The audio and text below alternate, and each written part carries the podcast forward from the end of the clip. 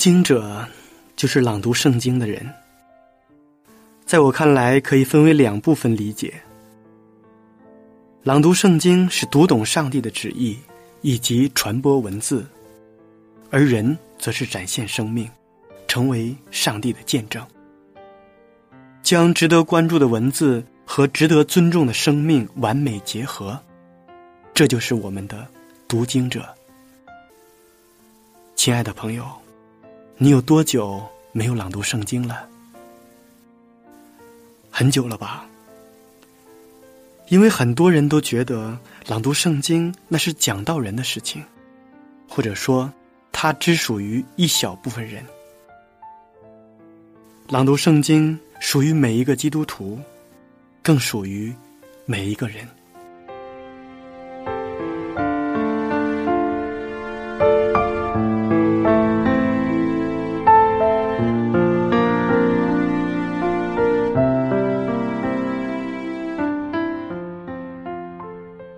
我们这一期节目的主题词是“朋友”。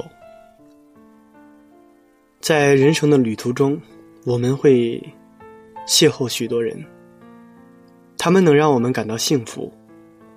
有些人会与我们并肩前行，共同见证潮起潮落；有些人只是与我们短暂相处，我们都称之为朋友。朋友有很多种，就好像一棵树，每一片叶子就是一个朋友。有人说，想要了解一个人，就去看看他周围的人。一个人的三观如何，一般来说，一半来自他汲取的知识与接触的社会，另一半则来自家庭与朋友。而更多的时候，后者更具有直接引导的作用。也就是说，你和什么样的人在一起，就会拥有什么样的人生。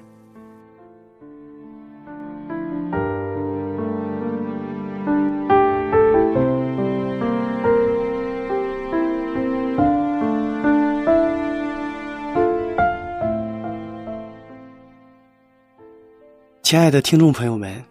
大家好，我是读经者节目的主持人明哲。今天我们要朗读的圣经是《四世记》十一章第一节到三十三节，请大家准备好圣经。在朗读圣经之前，先让我们一同欣赏一首好听的诗歌。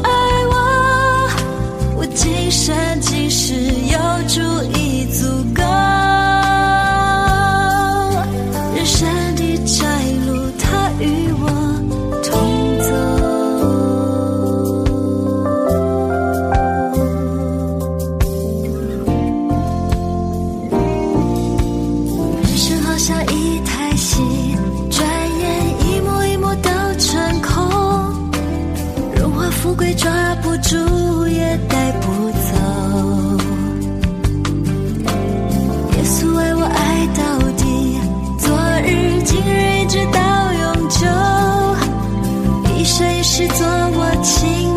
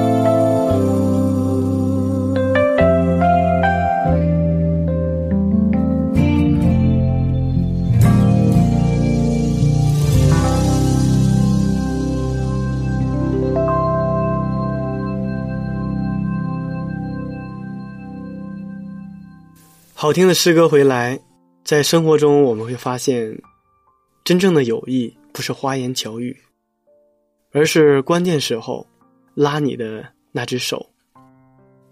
那些整日围在你身边，让你有些许小喜欢的朋友，不一定是真正的朋友；而那些看似远离，实际上时刻关注着你的人，在你快乐的时候。不去奉承你，而在你需要的时候，默默的为你付出，关心着你的人，那才是真正的朋友。下面就让我们一同朗读《诗事记》十一章第一节到三十三节。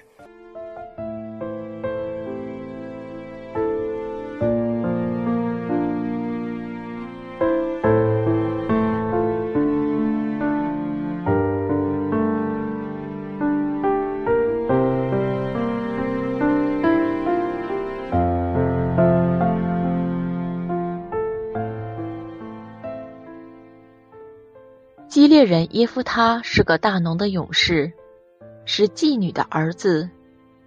耶夫他是基列所生的，基列的妻也生了几个儿子。他妻所生的儿子长大了，就赶走耶夫他，说：“你不可在我们富家承受产业，因为你是妓女的儿子。”耶夫他就逃避他的弟兄。去住在陀伯地，有些匪徒到他那里聚集，与他一同出入。过了些日子，亚门人攻打以色列。亚门人攻打以色列的时候，激烈的长老到陀伯地去，要叫耶夫他回来。对耶夫他说：“请你来做我们的元帅，我们好与亚门人征战。”耶夫他回答激烈的长老说：“从前你们不是恨我，赶逐我出离富家吗？现在你们遭遇急难，为何到我这里来呢？”激烈的长老回答耶夫他说：“现在我们到你这里来，是要你同我们去与亚门人征战，你可以做激烈一切居民的领袖。”耶夫他。对激烈的长老说：“你们叫我回去与亚门人征战，耶和华把他交给我，我可以做你们的领袖吗？”激烈的长老回答耶夫他说：“有耶和华在你我中间做见证，我们必定照你的话行。”于是耶夫他同激烈的长老回去，百姓。就立耶夫他做领袖，做元帅。耶夫他在米斯巴将自己的一切话陈明在耶和华面前。耶夫他打发使者去见亚门人的王，说：“你与我有什么相干，竟来到我国中攻打我呢？”亚门人的王回答耶夫他的使者说：“因为以色列人从埃及上来的时候占据我的地，从亚嫩河到亚伯河，直到约旦河。现在你要好好的将这地归还吧。”耶夫他又打发使者去见亚门人的王，对他说：“耶夫他如此说，以色列人并没有占据摩押地和亚门人的地。以色列人从埃及上来，乃是经过旷野到红海，来到加底斯，就打发使者去见以东王，说：求你容我从你的地经过。”以东王却不应允，又照样打发使者去见摩押王，他也不允准。以色列人就住在加底斯，他们又经过旷野，绕着以东和摩押地，从摩押地的东边过来，在亚嫩河边安营，并没有入摩押的境内，因为亚嫩河是摩押的边界。以色列人打发使者去见亚摩利王西宏，就是西施本的王，对他说：“求你容我们从你的地经过，往我们自己的地方去。”西宏却不信服以色列人，不容他们经过他的境界，乃招聚他的众民，在亚杂安营，与以色列人征战。耶和华以色列的上帝。将西宏和他的众民都交在以色列人手中，以色列人就击杀他们，得了亚玛利人的全地，从亚嫩河到亚伯河，从旷野直到约旦河。耶和华以色列的上帝，在他百姓以色列面前赶出亚摩利人，你竟要得他们的地吗？你的神基摩。所赐你的地，你不是得为业吗？耶和华我们的上帝在我们面前所赶出的人，我们就得他的地。难道你比摩押王希波的儿子巴勒还强吗？他曾与以色列人争竞，或是与他们征战吗？以色列人住西施本和属西施本的乡村亚罗尔。和属亚罗尔的乡村，并沿亚嫩河的一切诚意，已经有三百年了。在这三百年之内，你们为什么没有取回这些地方呢？原来我没有得罪你，你却攻打我，恶待我。愿审判人的耶和华今日在以色列人和亚门人中间判断是非。但亚门人的王不肯听耶夫他打发人说的话，耶和华的灵降在耶夫他身上，他就经过基列和马拿西，来到基列的米斯巴，又从米斯巴来到亚门人那里。耶夫他就向耶和华许愿，说：“你若将亚门人交在我手中，我从亚门人那里平平安安回来的时候。”无论什么人，先从我家门出来迎接我，就必归你；我也必将他献上为番祭。于是耶夫他往亚门人那里去，与他们征战。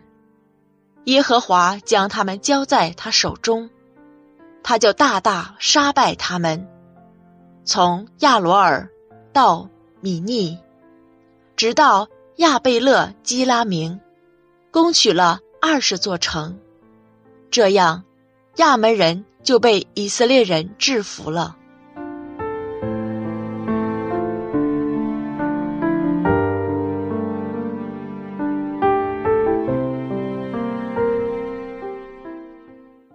在事实耶夫他的经历中，我们看到和优秀的人在一起，真的很重要。耶夫他曾经和一些匪徒在一起，但是他没有因为那些匪徒而影响到他，他还是带领着那些匪徒们亲近上帝，并且成为上帝合用的器皿。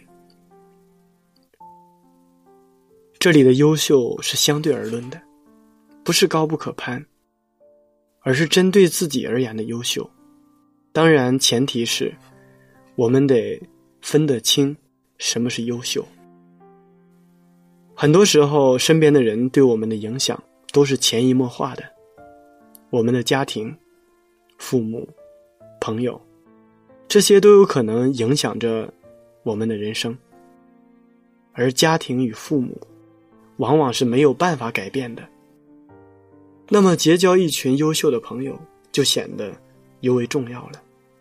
哪怕我们所结交的朋友，只是在某一方面比我们优秀，彼此之间亦师亦友，相互影响，相互进步，因为彼此的存在而变得更加的优秀。我觉得。这才算得上是一段良好的关系。所谓“近朱者赤，近墨者黑”，是有一定道理的。有对比才有进步。当我们和一群优秀的人在一起时，他们身上的闪光点和优点，自然的就会影响我们。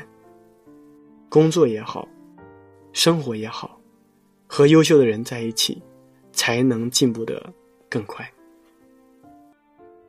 所以说，朋友对于我们来讲非常的重要。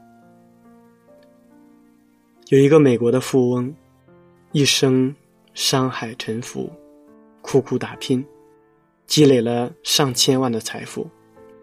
有一天，重病缠身的他，把十个儿子叫到床前，向他们公布了他的遗产分配方案。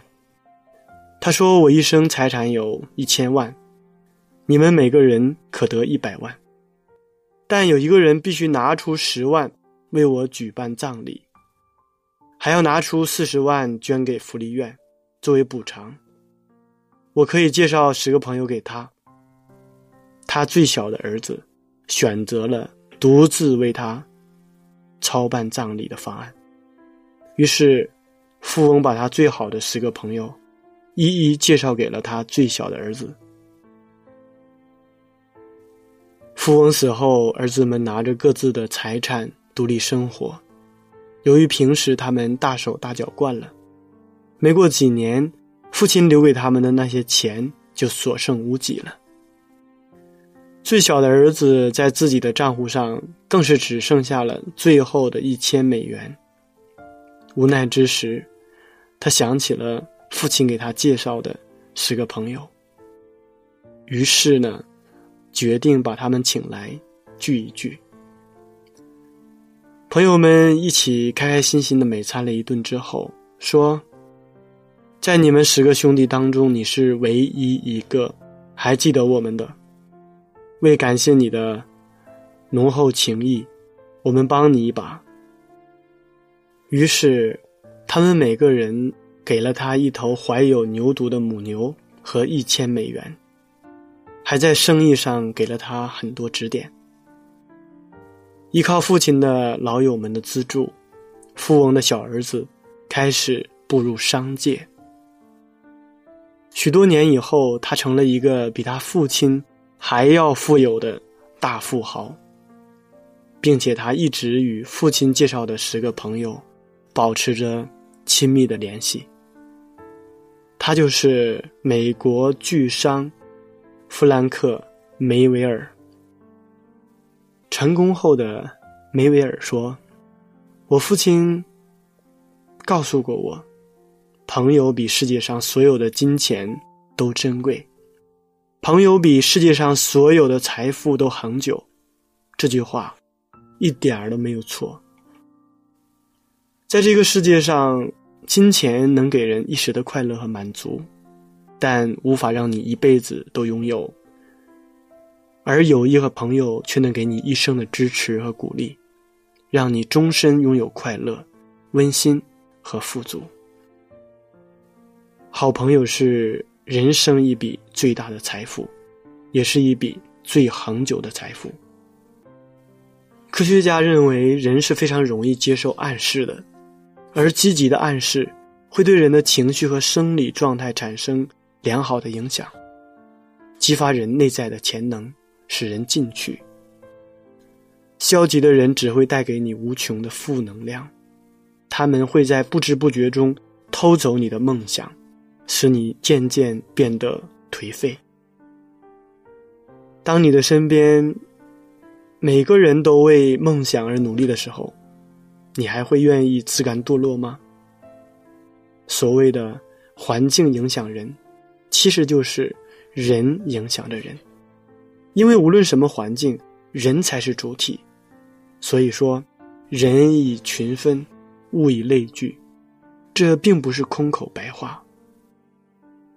古有孟母三迁，就是最好的例子。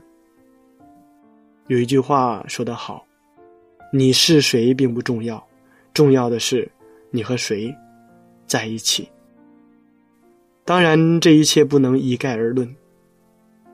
也有不论在什么环境下都能坚守自己的人，但那只是极少数的一部分。永远不要小看环境的影响力，无论积极还是消极的，或许不经意之间。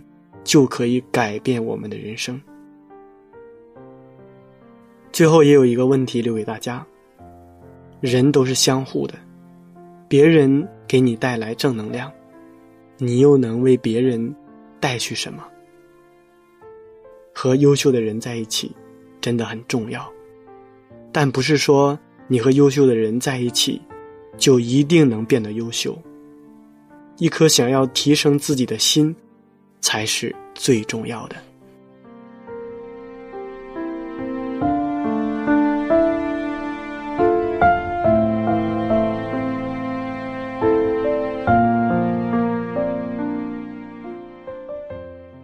亲爱的听众朋友们，时间过得真快，转瞬间，这一期的读经者节目就要和大家说再见了。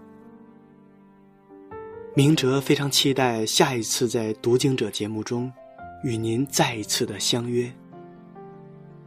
节目的最后，请大家欣赏一首好听的诗歌。祝你是我最知心的朋友，祝你是我最亲爱的伴侣，我的心在天天追想着你。渴望见到你的面，在我人生的每一个台阶，在我人生的每一个小站，你的手总是在缠拉着我，我待在你身边。告诉我当走的路，没有花香似网线。你爱何等的长阔深高，我心发出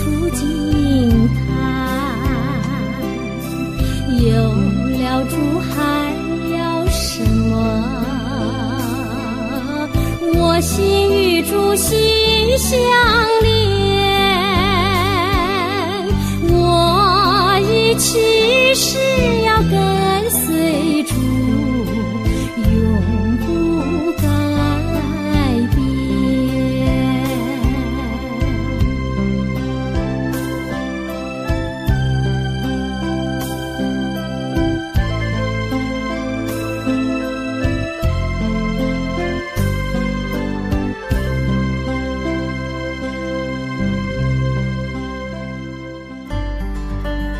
可以写信到香港九龙尖沙咀山林道二十八号希望福音手，香港九龙尖沙咀山林道二十八号，希望福音手。